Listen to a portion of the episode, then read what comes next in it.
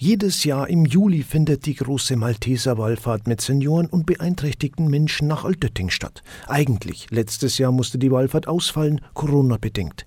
Heuer findet eine Gebietswallfahrt statt. Um die Sorgen, Ängste und Wünsche aller zu transportieren, die nicht mitkommen können, nahm die Idee, den Sorgenbriefeträger loszuschicken, Gestalt an.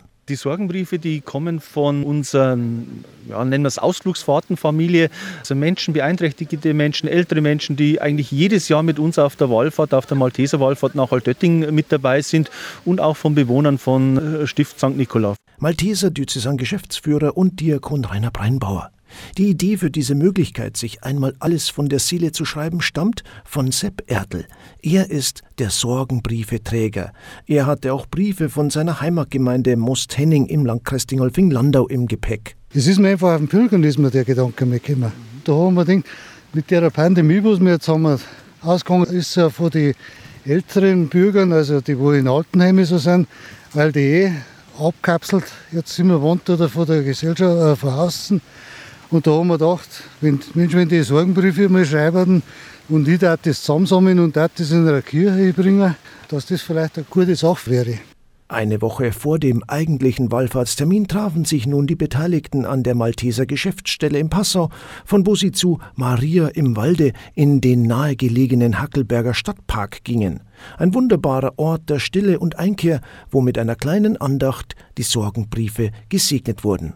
Die Maria ist die Gottesmutter, die wir ja in Bayern ganz besonders verehren und auch mit der Malteser Wallfahrt nach Altötting.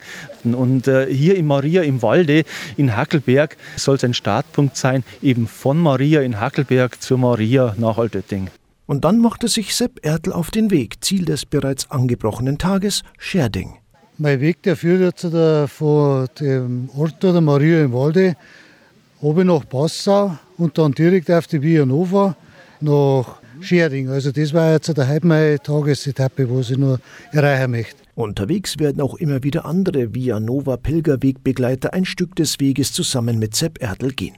Die Rückmeldungen auf seine Idee und seine Sorgenbriefe, Pilgerungen rühren ihn. Von den Heimleitungen auch von den Herr Pfarrer, also die Herr Pfarrer, die wo die Briefe segnen, die sind da sehr begeistert davon, weil die haben auch gesagt, sowas haben wir noch nie gesehen oder gehört. Mir rührt das. Der Wert ist das einfach das Tragen und äh, das Wissen, was ich da mache dabei. Das ist das Wichtigste bei mir. Wenn er losgeht, dann tut er das, ohne irgendwas vorher zu planen. Hineinfallen lassen in den Tag, das ist für mich die Erfüllung, sagt er. Ich habe immer wieder die Erfahrung gemacht, du bist nie allein auf der Welt. Irgendwo kommt immer ein Lichtlein her. Und für die vielen Verfasser von den Sorgenbriefen ist er bestimmt so ein Lichtlein. Thomas König, katholische Redaktion.